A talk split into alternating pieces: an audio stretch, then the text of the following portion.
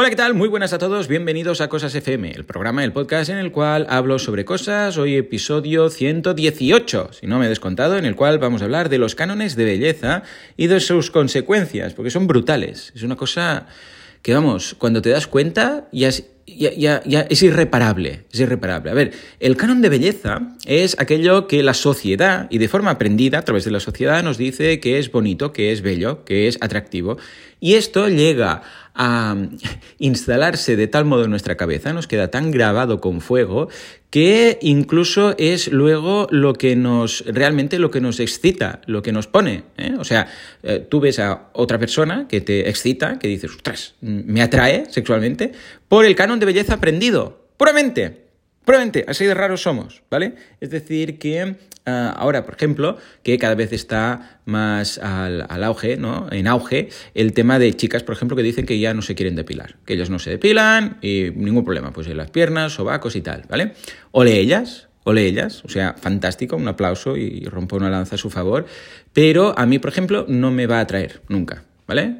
¿Por qué? Porque a nivel de canon de belleza, pues a mí desde pequeño siempre he, percibido y he visto que lo bonito en una chica pues es que sea pues delgada y que tenga que, no tenga pelos para entendernos vale lo mismo con las personas pues obesas. Sería raro que a mí bueno obesas obesas evidentemente ya sería otro pero bueno una una chica con mucha barriga vale o al revés eh también porque esto en el caso de los hombres es exactamente lo mismo. O sea pues los hombres musculosos los hombres que marquen pues una tableta abdominal no el tor de turno esto se aprende que es lo que atrae.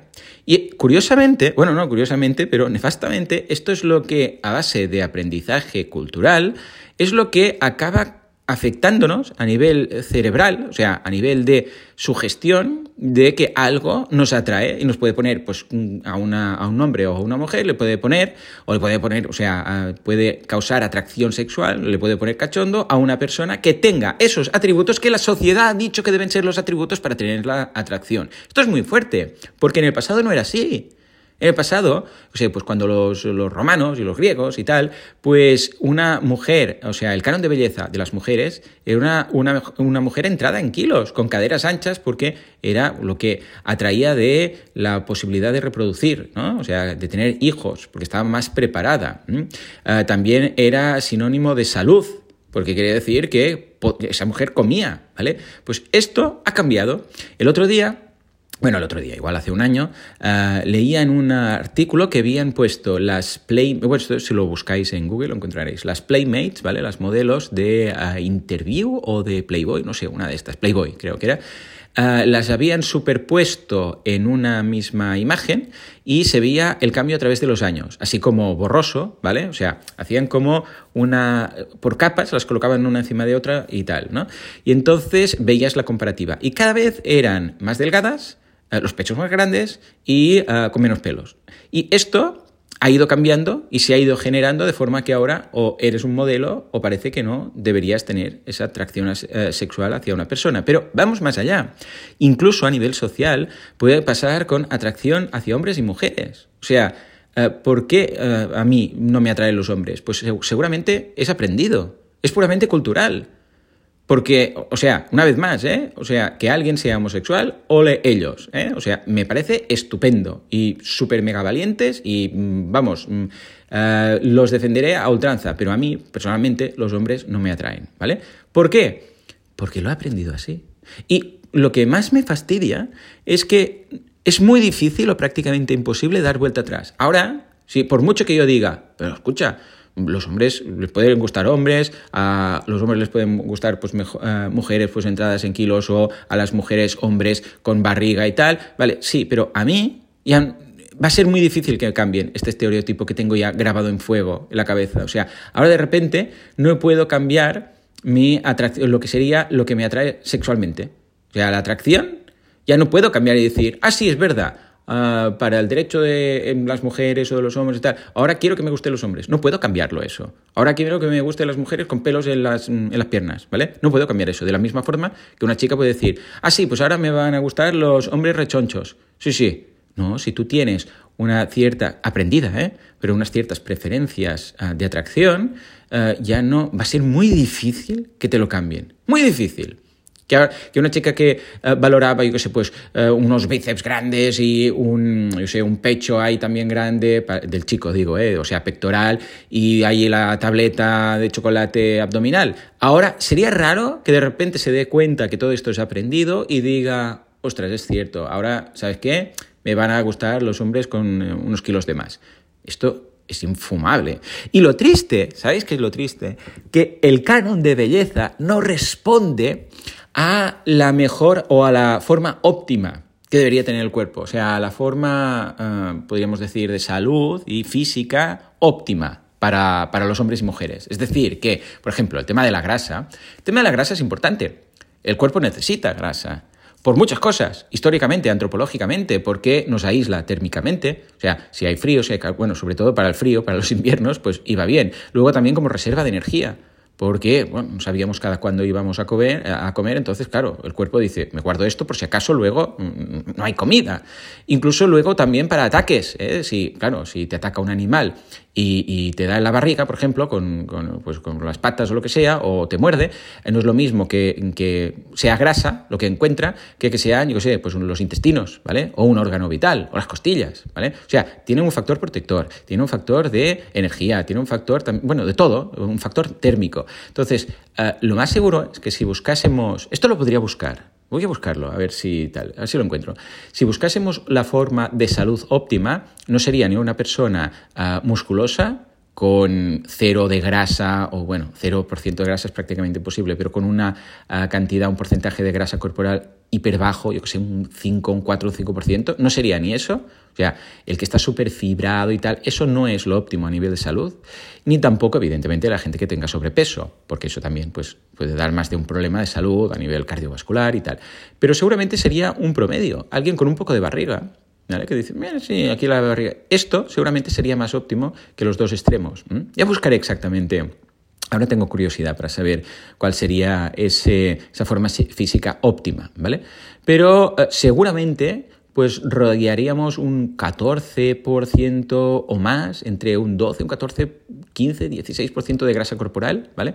Que esto es un poco de barriguita, para entendernos, ¿no?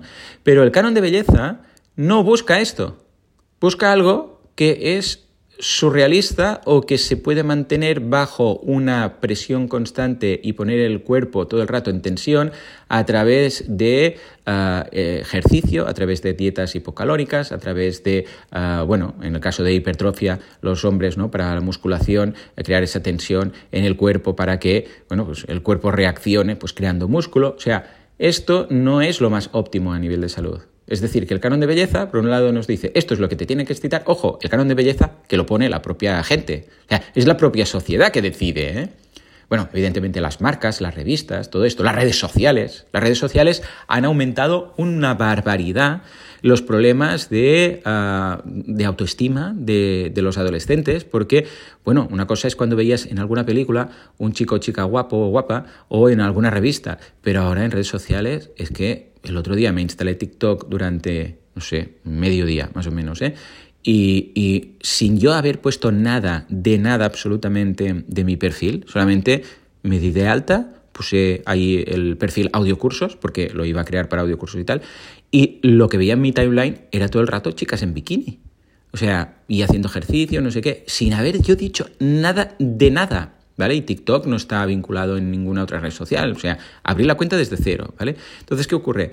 Que, eh, claro, eh, básicamente lo que se ve ahí es el top, es decir, la gente que está ahí, pues en el gym, haciendo todo esto, y además jóvenes que tienen una cierta edad, que pueden lucir tipito y tal. Entonces, todos los que no encajan en este momento, en este intervalo de la vida en el cual pues pueden estar así eh, o están en ese intervalo pero no están en forma, pues claro, todo esto, o sea, la depresión es que hay es brutal. Tengo un cliente, bueno, varios, pero el otro día hablaba con un cliente psicólogo y decía que o sea, los trastornos alimenticios y los trastornos de eh, baja autoestima y tal, Las redes sociales lo han disparado. Porque claro, ves todo, Photoshop, el Photoshop de turno. Antes era una revista que estaba photoshopeada, pero ahora es redes sociales cada día. Impactos, impactos, impactos. Tienes que estar así, tienes que estar fuerte, tienes que estar cachas, tienes que marcar abdominales, tienes que tener los pechos grandes, tienes que estar eh, em, delgada. Claro, esto aún lo empeora y lo acelera.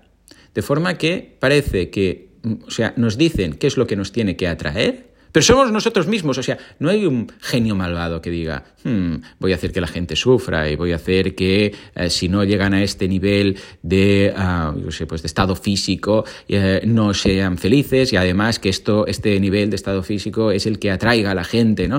Uh, no, somos nosotros. Nosotros mismos lo hemos hecho. O sea, ¿por qué?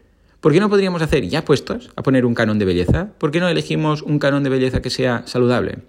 Que, bueno, pues que tenga un poco de grasa, que las chicas no tengan que estar preocupadas por el tamaño de sus pechos, o los chicos por si se nos ve más barriga o menos barriga, o si tenemos más o menos... O sea, ¿por qué no se busca algo que pudiéramos ser todos más felices de forma sana, saludable?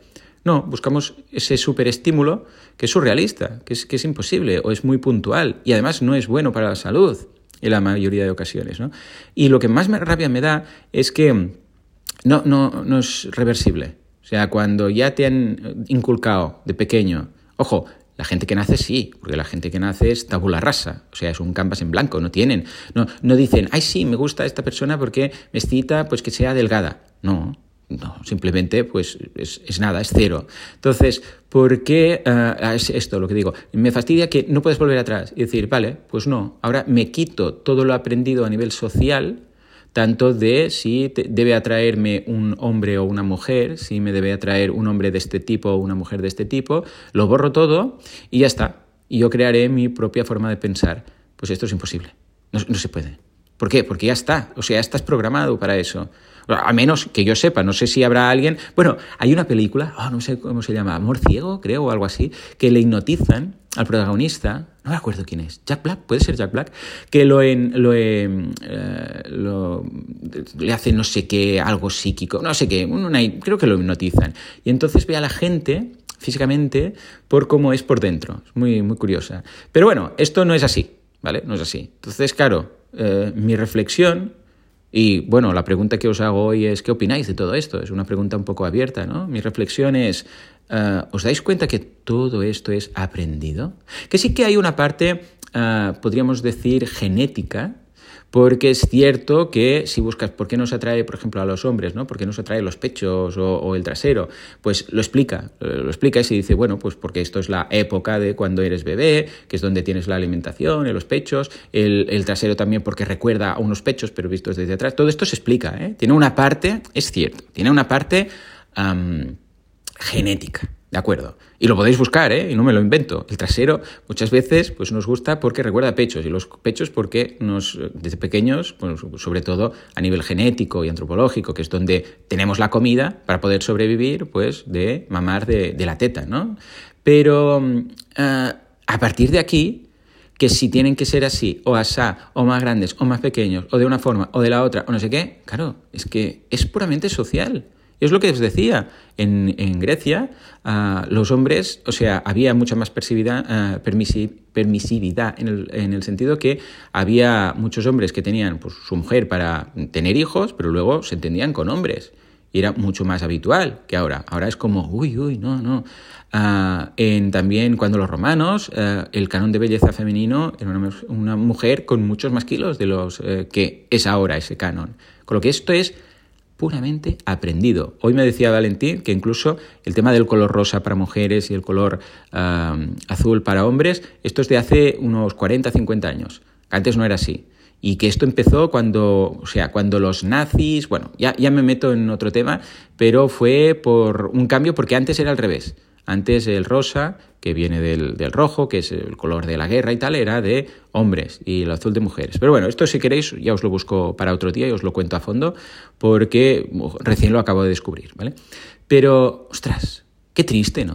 Mi reflexión final, qué triste que al final nos cambie tanto la mente lo que aprendemos como para que deje de gustarnos o que nos diga lo que nos debe gustar, lo que nos debe excitar y efectivamente funcione. Muy chungo, muy chungo. En fin, pues ya está, esta es la reflexión del día. ¿eh? Como siempre, gracias por aguantarme y nos escuchamos en el próximo Cosas. Hasta entonces, muy buenos días.